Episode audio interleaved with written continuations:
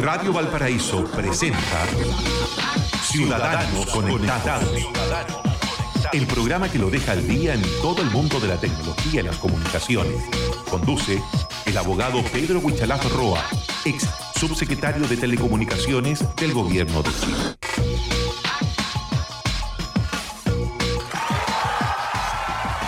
Ciudadanos conectados en Radio Valparaíso en esta jornada de lunes 25 de febrero del 2019. ¿Cómo estás, eh, Pedro Huichalaf? Bienvenido una vez más al Ciudadanos Conectados de Radio Valparaíso. Bueno, muy buenos días. Ya estamos casi finalizando febrero, así que eh, ya terminó un poco las vacaciones, ahora comienzan las actividades, vacaciones para algunos, obvio, con toda la actividad y con todas las noticias que se están generando en materia de, de tecnología y telecomunicaciones. Y fíjese que sobre ese mismo tema de tecnología y telecomunicaciones, en estos momentos en Barcelona, en el acto central de Telefónica, en el Mobile World Congress 2019, fíjese que el presidente de Telefónica, José María Álvarez Palet, dice que la inteligencia artificial es algo totalmente nuevo, pero que llegó para quedarse. Mm.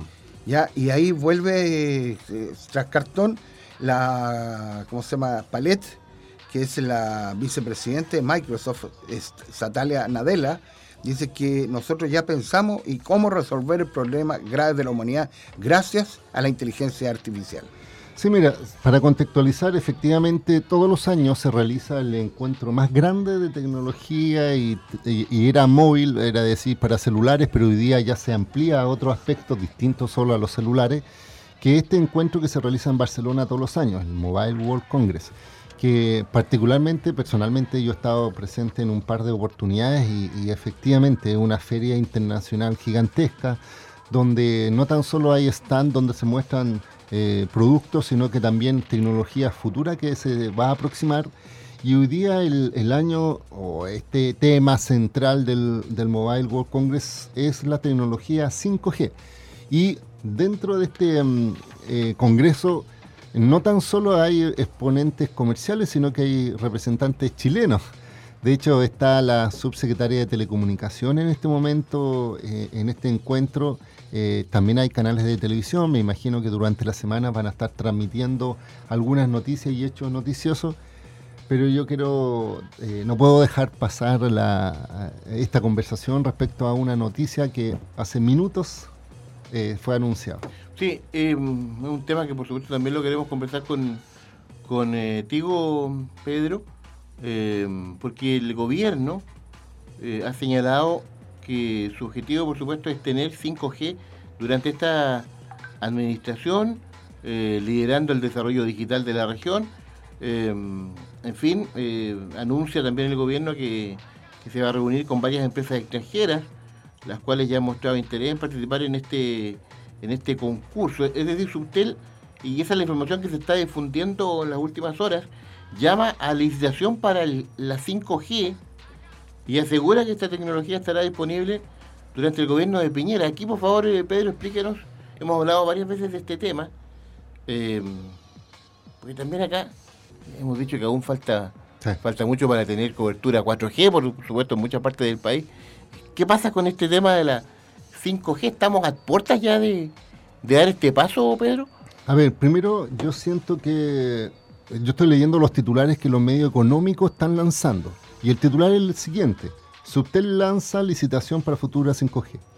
A ver, primero yo creo que hay que ser bastante responsable de las noticias en la forma en que se, eh, que se señala y además analizar un poco como doble caída qué es lo que está mencionando. En primer lugar, me encuentro absolutamente irresponsable que se diga esto porque en definitiva no se está lanzando ningún concurso. Lanzar concurso es cuando se pone a disposición de la ciudadanía una licitación, un concurso, para efecto de que empresas puedan postular y en definitiva utilizar lo que es, que es el bien nacional de uso público, que es el espectro. Lo que la subsecretaria está mencionando eh, en un video que estaba escuchando es que van a hacer un- una, una o sea, van a abrir un poco el espacio a la discusión a través de un llamado a, la industria, a las personas, para que den su opinión respecto a un futuro, una futura licitación.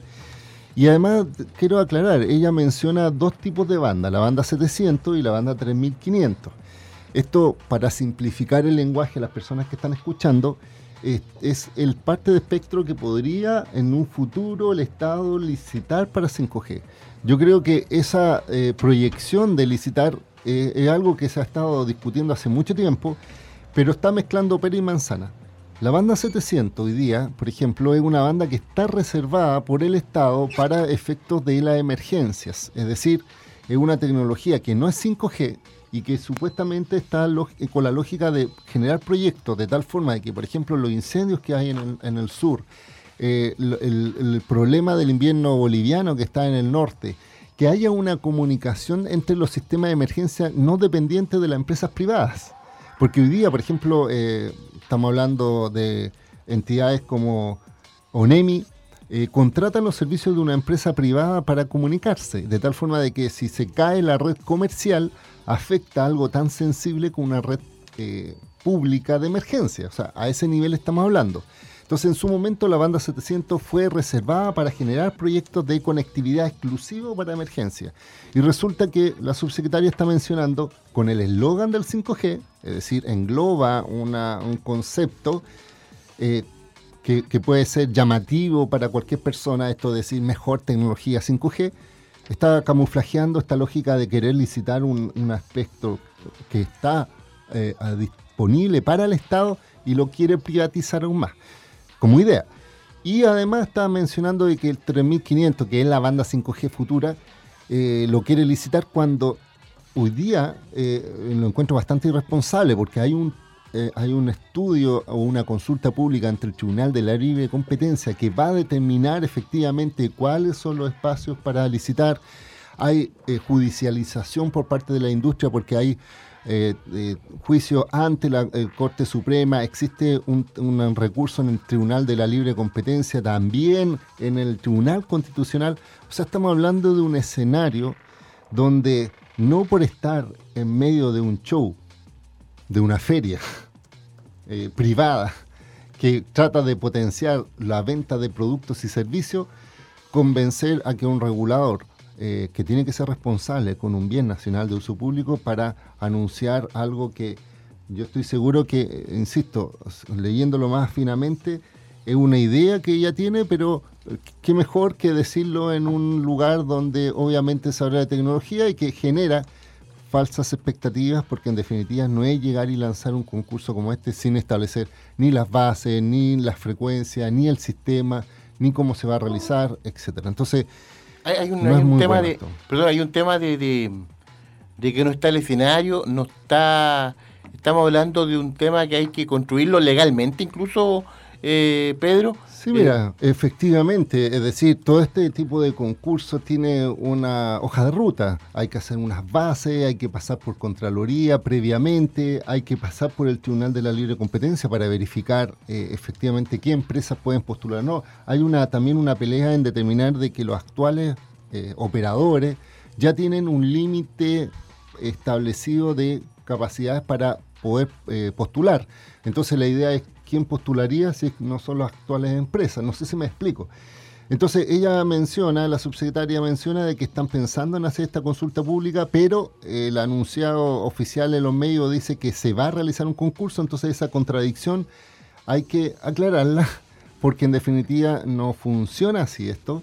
Y obvio que además, mira, y esto yo lo cruzo con otro estudio que salió este fin de semana que es muy particular, que a mí yo concuerdo con eso. Hay un estudio en que se señaló que aquí en Chile el 90% de la gente no sabe lo que significa 5G. O sea, si tú vas donde la persona, la señora Juanita, va a la esquina o habla incluso con personas que supuestamente trabajan en los medios parlamentarios, no tienen idea de lo que es 5G.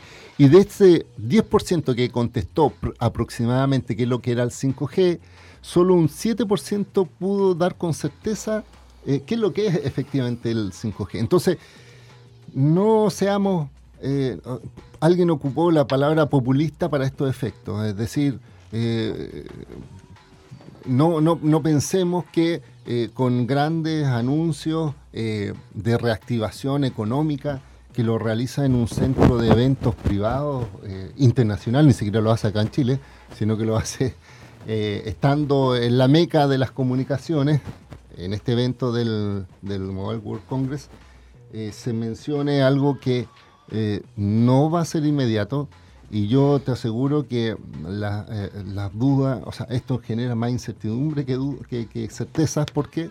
Porque queda la, la duda de qué empresa van a postular, cuál es efectivamente el espectro. Y mi duda fundamental, y yo lo quiero aclarar porque en definitiva esto es demasiado relevante, es por qué va a sumar parte de un espectro que es para emergencia, que no tiene nada que ver con 5G, bajo una lógica de querer licitar un producto comercial futuro que como el 5G. Es, es, para mi punto de vista, quitarle atribución al Estado a una frecuencia que que puede ser desarrollado por el Estado para emergencia y lo está privatizando aún más. Es como privatizar el agua, ahora estamos privatizando aún más. Eh, entonces yo no sé si las autoridades, los parlamentarios van a estar disponibles para apoyar una privatización, privatización aún más de un sistema de emergencia, sobre todo cuando vemos que existen esos problemas en Chile. Tremendo tema, eh, sin duda que a nivel del mundo tecnológico, esta es una noticia que está señalando acá Pedro Huichalaf en Ciudadanos Conectados, Radio Valparaíso, va a marcar también la pauta y la agenda informativa de, esta semana. Los acompañamos en Ciudadanos Conectados. Bien cortito. A, través de Radio Valparaíso. Para contarle a la gente sencillo, la 5G, un ejemplo, un día usted riega el jardín con una manguera común y corriente. Con la 5G usted va a regar con un carro bombero. Ciudadanos Conectados, Radio Valparaíso.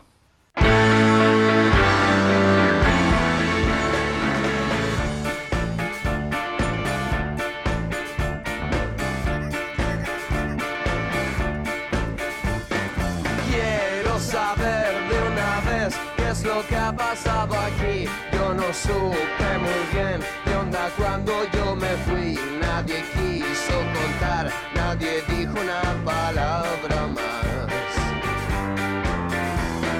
Vamos a hablar de dejar de especular. Pienso que siempre tú me trataste de engañar. Si lo vas a negar, ¿cuánto tengo que esperar?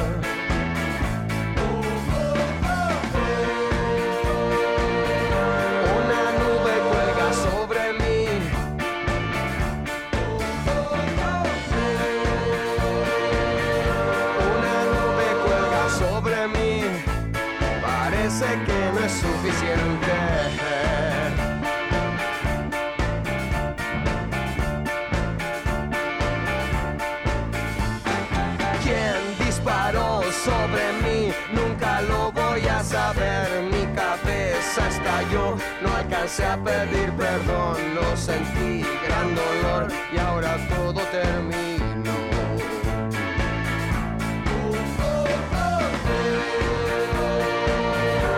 Una nube cuelga sobre mí.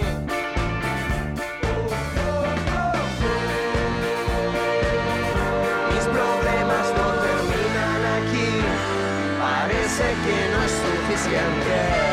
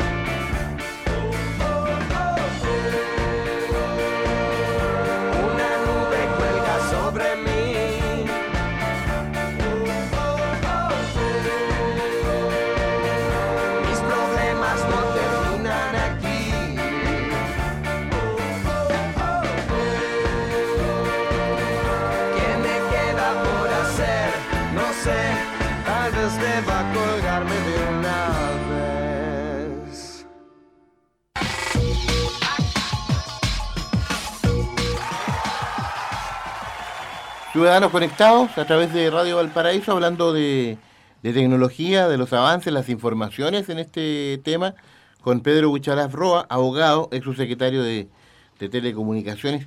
Eh, oiga, Pedro, eh, para ir eh, cerrando este tema de la 5G que ha anunciado esta licitación por parte del gobierno, ¿estamos, según usted, ante un, un solo un canto de sirena? ¿Hay una actitud distanciada de la responsabilidad en este tema? Es lo que yo interpreto de, de sus palabras, porque eh, además que lo noto bastante preocupado con la situación. Mira, aquí eh, es un tema de especulación, especulación sobre un bien nacional de su público. ¿Por qué? Porque la subsecretaria eh, ha anunciado que después de Barcelona, estamos hablando esta semana, Barcelona después, va a tener un viaje a Japón, Corea y China. Y va a ser los que se llaman los road, roadshow. ¿Qué es lo que es un roadshow desde el punto de vista del Estado? Es ofrecer a inversionistas extranjeros ciertos recursos públicos para efectos de que puedan venir a hacer inversiones en Chile. Entonces, eh, nada mejor que eh, si uno tiene un viaje, ofrecer algo concreto para que efectivamente vengan inversionistas.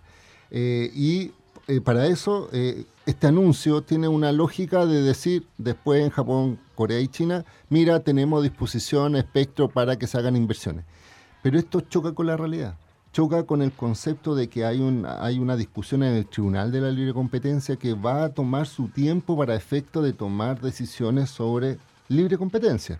También choca con la lógica del espectro, porque del espectro para emergencia, porque yo mencionaba, y te lo comentaba en la pausa, de que hay un proyecto de ley en el Congreso que va a regular el tema de la banda 700 para emergencia, y resulta ser que si la subsecretaria licita este, este espectro 700, no 5G, pero ella lo llama como 5G cuando, cuando no lo es, y resulta que eh, va a chocar con la discusión que está en el Congreso, porque el Congreso puede que vaya a sacar la ley y resulta que no hay espectro para Claro. asegurar para el Estado.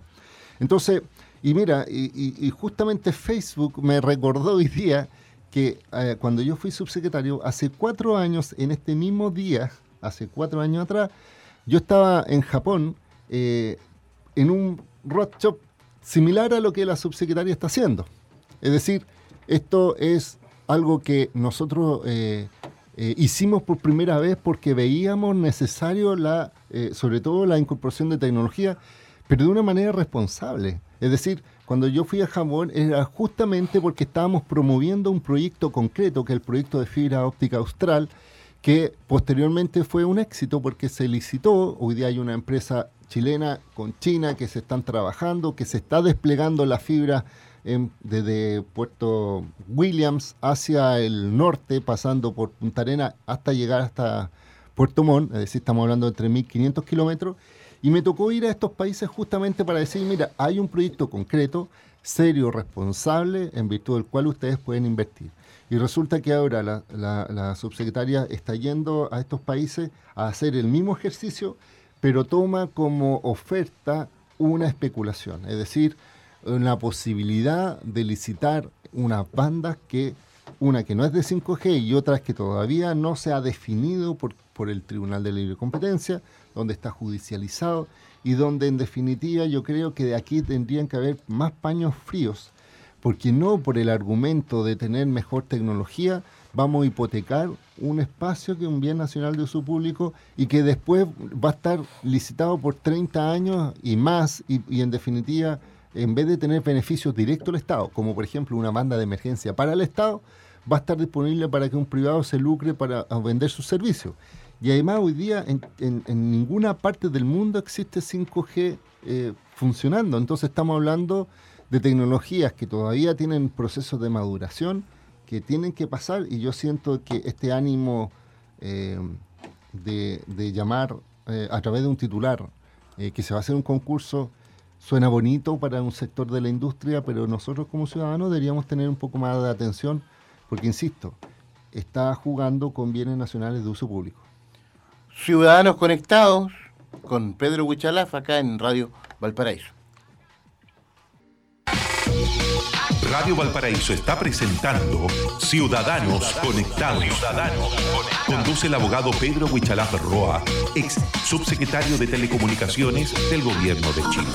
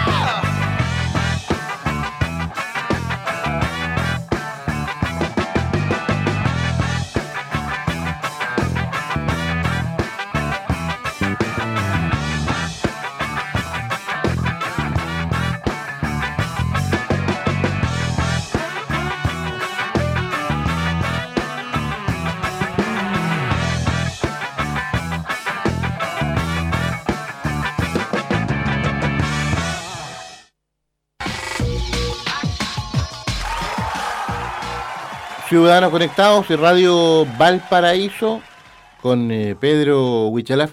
Oiga, oiga, Pedro, hay un tema que me gustaría que también usted lo, desde su óptica, usted lo revisara, lo analizara, que es, que es este tema de la proliferación de las famosas aplicaciones. ¿Y le puedo Eh, agregar eh, perdón, más, eh, un poquito estamos, más pimienta? eh, estamos constantemente con, con muchas aplicaciones. Yo diría que en este momento hay aplicaciones prácticamente para todo. Eh, ¿cómo, ¿Cómo se plantea desde el punto de vista del avance de la tecnología? Eh, todo va para allá, vamos a tener todos nuestros eh, teléfonos. ante tal avalancha de aplicaciones, por ejemplo, son, son tan útiles, son todas tal vez rentables eh, Pedro, eh, no Sí, sé, Pablo. y fíjense sí. que esta rentabilidad debe tener algo, eh, algo muy potente, porque acá en la región ya hay dos centros de estudio de formación técnica que ya hace bastante tiempo están buscando alumnos para crear aplicaciones, Sí. ya y también hace un tiempo atrás, hace dos semanas atrás comentábamos los titulares del Twitter Café que hay varias universidades que crean las carreras de aplicaciones.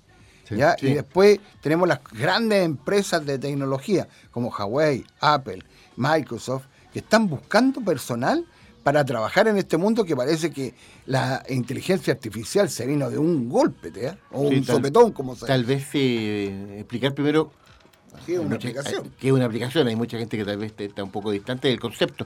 Sí. Eh, Pedro. Sí, mira, en primer lugar hay que mencionar efectivamente que las aplicaciones son todos estos programas que uno tiene en el celular, lo eh, instala del celular y las descarga de internet de estos centros eh, que son estas plataformas eh, centrales.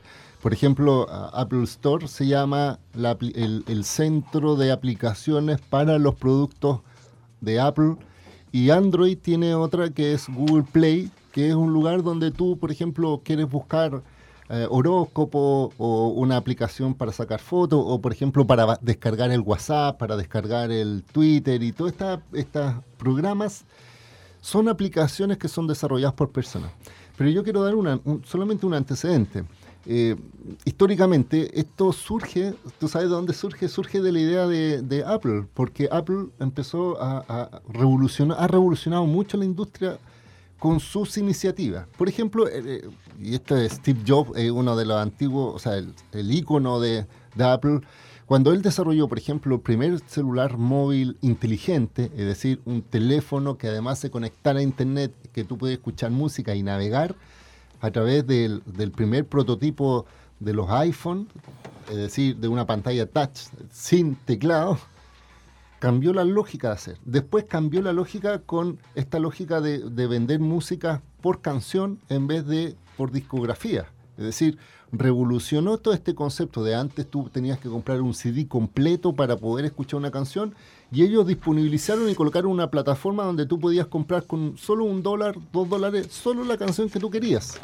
Entonces, ese concepto de poner a disposición de personas temas, eh, concep- eh, figuras digitales donde tú pagabas solo lo que tú quieras eh, descargar, hizo que desarrollara Apple Store. Es decir, otra plataforma donde invitaba a personas que generaban programas de desarrollo para que utilizaran y centralizaran en esta plataforma de tal forma que un usuario, en vez de andar buscando por internet en varios lugares, tuviera un mega buscador de aplicaciones que se llama Apple Store. Y esto fue imitado por Google con Google Play. Entonces se generaron dos plataformas gigantes. ¿Y cuál ha sido el resultado?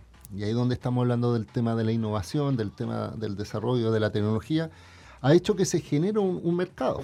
Un mercado donde las personas puedan descargar estas aplicaciones gratuitamente o que puedan, si es que hay aplicaciones que les parece que tienen alguna funcionalidad extra, pagar por esas aplicaciones. Y estamos hablando de algunas aplicaciones que valen un dólar, probablemente estamos hablando de, no sé, mil pesos. Una persona puede decir, ¿sabes qué? Me gusta esta aplicación porque le pone retoque a las fotos, qué sé yo, bla, bla. Pago mil pesos, que es nada para, para su lógica, pero en definitiva, y hay un estudio que se realizó, imagínate, solo en Europa, eh, los desarrolladores de, estas aplicaciones o Apple ha permitido que se que ganen más de 25 mil millones de dólares desde que se creó este Apple Store a estos Los desarrolladores. creadores de aplicaciones, Sí. solo en Europa. Solo en Europa. Es decir, estamos pensando de personas independientes que no son trabajadores de Apple, que ponen a disposición su creatividad y se sujetan a esta norma del- de esta plataforma, porque al final el negocio es dual. Apple les permite usar la plataforma, le cobra una pequeña comisión por estar ahí y le hace un chequeo previo para ver que la aplicación cumple la normativa del, sistema. Y estos desarrolladores, tal como lo dice Pablo, son independientes, es decir, eh, empezaron tímidamente, porque hay que ver cómo evolucionó también la inclusión de, los teléfonos móviles e inteligentes en la ciudadanía. Al principio era muy poca gente que tenía teléfono inteligente, por tanto eran pocas las personas que usaban este sistema, Y hoy día, con la alta penetración de celulares, estamos hablando que en Chile al menos hay 24 millones de celulares, donde casi el 90% de los celulares son inteligentes, es decir, tienen la capacidad de bajar aplicaciones, hace que se generen dos mercados. El mercado de la formación de innovadores de aplicaciones y por otro lado, como lo dice Pablo, eh, que hoy día exista oferta académica, es decir, universidades, institutos, que les dice a la gente, quiere ser su propio innovador, tener su propio negocio, eh, generar su propio valor, empieza a desarrollar aplicaciones e invente aplicaciones que probablemente las va a vender a muy bajo costo, un dólar, pero la cantidad de gente que descargue esa aplicación y que la compre le va a generar finalmente lo que se llama la teoría de la cola larga, es decir, en vez de cobrar mucho por un producto, cobre poco y más gente lo va a comprar. Y al final va tú sumando todos esos micropagos que se realizan, generan, como te decía, 25 mil millones de dólares de ganancia a desarrolladores solo en Europa. Entonces, esto eh, yo llamo a la reflexión porque efectivamente hay muchos jóvenes que están eh, eh, aprendiendo de programación y antes se les enseñaba cualquier tipo de programación muy genérica, por ejemplo C, C Java y otra aplicación, entonces hoy día se le está diciendo, mira, aprende programación para hacer aplicaciones en Google Play y en Apple Store, porque te va a dar la vitrina a través de esta plataforma para que mucha gente conozca tu producto y si tiene un valor agregado adicional, porque mucha gente hace esto, hace una aplicación gratuita con limitaciones y hace una aplicación más funcional de tal forma que es como prueba y si te gusta, paga. Y como los pagos son pequeños, la gente lo compra. Entonces, esto ha generado, insisto, un cambio de mentalidad de pasar de que antes tú tenías que comprar un CD con aplicaciones, ¿te acuerdas la, la licencia del Office salía, no sé, ciento y tantos Salía más caro que el computador. Más caro que el computador y resulta que ahora te lo vende, te lo regala, incluso hay, aplicaciones que se regalan, pero es un mercado y que está proyectado, sobre todo con estas nuevas tendencias de mayor inclusión y con este futuro 5G que la subsecretaria lo quiere ahora, hace que eh, estas aplicaciones sean un modelo de sustentabilidad en la medida, obviamente, que haya creatividad e innovación. Si tú realizas exactamente lo mismo que otro, probablemente no te distingue. Y esto se ha visto reflejado mucho, por ejemplo, en Angry, Birds, que es una aplicación de juegos. También existen eh, otras aplicaciones que Podemos dar un ejemplo. ¿Mm? La empresa Sony dejó de producir productos y se dedicó al mundo del videojuego y las aplicaciones. Y ahí está, tal como dices tú, eh, cobra muy poquito, pero gana mucho y tiene millones de personas conectadas al mismo tiempo. O lo, o lo otro que es, eh, lo conversamos, hay juegos en línea hoy día que el juego es gratuito, pero tú pagas por, por ejemplo, estos últimos juegos que están en, eh, de moda, Fortnite, que tú pagas como usuario por tener una, una, un icono especial, por una criptomoneda, una moneda virtual, por tener, no sé, un arma diferente. Es decir, eh, el modelo freemium se denomina es que el juego completo que tiene un costo elevado, te lo regalan, pero tú pagas adicional eh, cada vez que haces una pequeña compra en el producto y, te lo digo por experiencia, yo eh, tengo varios juegos eh, que descargo de internet que me parecen entretenidos cuando tengo horas de ocio y he realizado micropagos. De repente digo, bueno, voy a pagar, ¿qué es lo que es 600 pesos? Pero si tú sumas esa cantidad de, poco dinero en una gran cantidad de usuarios, eh, además de hacer sustentable un modelo de desarrollo de aplicaciones que genera ahora oferta académica, permite que eh, las personas tengan eh, esta creatividad a través de esta tecnología. Entonces, el llamado es a las personas que están pensando en, un negocio propio diferente, bueno, póngase a programar porque en definitiva hoy día se ha demostrado el éxito que tiene en la medida que puedan desarrollar buenas aplicaciones. Buen dato para los padres también, por supuesto, tanta gente que tiene a jóvenes estudiando. Hay un campo ahí importantísimo. Ciudadanos conectados en Radio Valparaíso.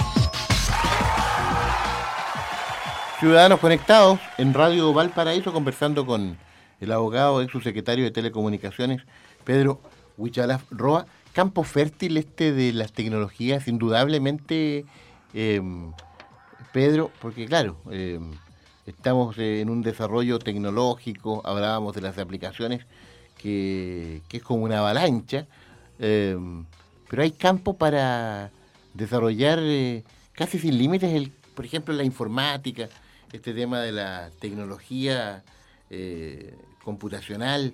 eh, ¿Cuál es tu apreciación respecto de ese, de ese campo, pensando en los eh, jóvenes que están eh, optando o ya optaron por, por un camino académico, Pedro? Sí, mira, efectivamente, como yo te menciono, eh, hoy día la tecnología y la, la intercomunicación y estos mercados globales transfronterizos, por decirlo así, es decir, donde no, no, no te limitas a un territorio específico, tiene efecto multiplicador. Mira, te voy a dar un ejemplo muy concreto y que uno dice cómo se cruza esto con la tecnología. Ayer eh, se inició el Festival de Viña, que no hay que dejarlo de lado, que es un gran festival. Sí, claro. Y Felipe Abello, un humorista, eh, Sí. estuvo en la palestra. Entonces tú dices, ¿qué relación tiene con tecnología? Felipe Abello durante su rutina, Claro. dentro de su Lanzó show, un mensaje. dijo, Claro. oye, tengo Instagram, Síganme. síganme. Y, y Arroba. subió 140 mil. Claro. 145 mil nuevos seguidores a su cuenta de Instagram. Es decir, él ya tenía una cantidad grande de seguidores y en solo una pasada eh, Tengo Instagram. claro. tengo Instagram, arroba Felipe Bello. ¿Cuál, ¿Cuál es el suyo? Pero en una de esas se alguno. po. No, pero en serio, entonces imagínate eh, cómo se mezclan las cosas, es decir, de un show televisivo donde él está haciendo una teoría, donde yo miraba su Instagram y su Instagram era anterior, o sea, el actual, es para promocionar lo que hace, los, Sí. lo- los conciertos, o sea, el- en este caso, es, mm, Sus actuaciones. sus actuaciones de stand comedy en distintos lugares, bares, eventos, hace que en tan solo algunas horas, eh, arroba Felipe Abello Suazo, así es, Sí. para seguir publicitándoselo, eh, tiene cu- 145 mil seguidores adicionales en Instagram. Y él dijo algo que me parece real, si uno tiene que escuchar el humor como una crítica. Dice, Facebook, el Facebook ya es para viejos. Gracias, Claro, gracias, gracias. O sea, pero hay- uno tiene que estar atento a, ese, a ese tipo de mensajes porque en definitiva refleja también los comportamientos de las personas. Facebook ya tiene su base, su base, qué sé yo, pero hoy día Instagram tiene otra plataforma. Lo más chistoso en todo caso que Instagram, el dueño de Instagram es Facebook. Es Facebook, entonces... ¿Le puedo, Y agregar pasó algo? igual, entonces da lo Fíjese mismo, que- pero, lo pero dice- desde la óptica de los gustos son diferentes. Fíjese lo que acaba de decir tú, Pedro, no es menor. ¿ah? Mire, lo que le, voy a- le vamos a agregar, es este- es- le vamos a echar más salsita o más Sí. pimienta o más enjundia. Fíjese que en la gala, ya que es que estuvo el viernes, Sí. alfombra roja, eh, los canales contrataron cuatro mujeres, cuatro mujeres para desfilar, y esas cuatro mujeres en su cuenta de Instagram tenían más de 11 millones de seguidores. Sí. ¿ya? La gente que. Por eso que esas mujeres se acercaron a la gente que tenía ese celular para sacarse la foto con la persona. Sí. ¿ya? Pero en pura pasada, el festival tuvo acceso a 40 millones de personas. Y es más, fíjese que usando la tecnología, uno de los canales asociados, que es internacional, ya, Mm. usted a través de una aplicación que va a bajar al celular, usted puede elegir la cámara que quiere ver. Mm.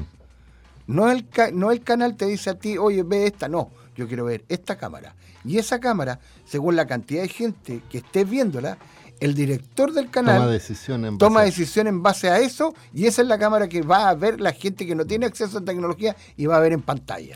Porque Sí. la gente le está indicando que esa, esa es la cámara. O sea, esa es el- lo que a la gente común le está gustando ver más que lo que oficialmente están transmitiendo. Entonces, por eso yo te digo que ese tipo de efectos que hoy día estamos observando, y tal como lo mencionamos, con la cantidad de posibilidades de desarrollar aplicaciones para ganar dinero, no tan solo va en base a eso, sino que está el concepto de influenciador, que es la- eh, son aquellas personas que empiezan a ganar eh, adeptos o sea, imagínate, eh, el influenciador nato que comenzó, estoy hablando a nivel de internet chileno. Ah, Bueno, a, Fue- este, a, este, a este cabro, a este Sí, po. chiquillo que se llama Copano. Sí, po, Y hoy día pero, tiene un programa de televisión en un canal. pero estamos hablando de, de algo que nazca no de la televisión, no de los medios tradicionales, sino que, por ejemplo, de, de YouTube está Hola Germán, que es típico este, que es una de las cuentas que hasta hoy día, o sea, imagínate, yo no tenía idea, pero hace dos años él dejó de, de- de- de subir nuevos videos en Hola Germán y todavía sigue siendo una de las cuentas con mayor cantidad de Seguidores. eh, seguidores hispanos, estamos hablando en español, eh, dos años después, entonces demuestra primero que efectivamente, bueno, y ahora está ganando en base a los anuncios sin hacer ningún programa. Y, tú estamos, y estamos hablando de gente común y corriente, o sea, no estamos hablando de grandes personajes televisivos, entonces eh, hay espacio para todos. Eh, mientras haya creatividad, mientras haya, eh, no sé, forma de utilizar la tecnología, mientras tú tengas una idea, entonces mi llamado es a todos aquellos jóvenes principalmente que están pensando y que en definitiva no saben cómo utilizar las herramientas tecnológicas, empiezan a adoptarlo en alguna, con una lógica para generar no tan solo ingresos, sino que también posibilidades de manifestar su posición. Yo creo que es muy necesario también plantear eso. Y tal como Felipe Abello, en una pasada, simplemente como un show humorístico, dijo, oye, sígame en Instagram. Y eso que no tiene nada de chistoso, pero en claro. Instagram, ¿a usted cómo lo seguimos? solo como arroba Huichalá. Arroba Huichalá. Sí. Muy bien. Que también está en Instagram y de hecho eh, estoy subiendo algunos ¿Tú videos. tienes Instagram? Sí, pues, sí. Sí, Claro. aunque es para jóvenes. Yo, yo- soy multiplataforma. Ya, multi. Sí, y lo hago, y lo hago simplemente por un tema de. Mira, mira, ojo con lo que estoy diciendo. Yo tengo uso en plataformas incluso hasta para, para experimentar. De hecho, por ejemplo, Twitter, Twitter, yo tengo la cuenta de Twitter hace 10 años. 10 años, ok. Imagínate, es decir, y, y esto no es chiste. eh, formo parte de un grupo de chilenos que fuimos los primeros en tener cuenta en Twitter, cuando Twitter no era una cuenta eh, generalizada. ¿Y por qué? Porque alguien me dijo, oye, está apareciendo una nueva tecnología, una red social nueva, aunque no se denominaba red social. No. Y, y yo saqué mi cuenta, y, cualquiera lo puede verificar. Si uno va a mi cuenta, dice, estoy desde marzo del año 2008. O sea, imagínate eh, esa cantidad de tiempo y lo saqué. Y de hecho, todavía me recuerdo que la primera posteo que yo escribí, aunque tú no lo creas, fue, no sé para qué me inscribí en esto, ojalá vamos a ver en el futuro para qué sirve. Y está, ese fue mi primer posteo. Obviamente cuando yo lo saqué, no estaba pensando de que iba a ser una plataforma mundial y que iba a ser una de las más utilizadas en Chile. Y probablemente me he inscrito en otros servicios que a lo mejor no prenden en Chile. Pero la, importancia de esto es, y lo invito a experimentar, a utilizarlo en forma correcta eh, y obviamente a ver la posibilidad de, o de lucrarse, de ser influenciador, de generar aporte y obviamente usar la tecnología como un medio de comunicación distinto a los tradicionales y como dice Pablo, transforma incluso los medios tradicionales porque las audiencias online directa eh, sirven de base incluso para la toma de decisiones de los directores. Pedro Buchalaf, gracias por acompañarnos en Ciudadanos Conectados. Quedamos al día. Hasta pronto, que esté muy bien. Nos vemos el próximo lunes. Que esté muy bien. Usted siga en sintonía de Radio Valparaíso. Ya viene Telmo Aguilar con Dimensión Latinoamericana. Hasta pronto. Chao, Pablo. Chao, chao. Radio Valparaíso presentó Ciudadanos Conectados, el programa que lo deja al día en todo el mundo de la tecnología y las comunicaciones. Conduce el abogado Pedro Huichalaf Roa, ex subsecretario de Telecomunicaciones del Gobierno de Chile.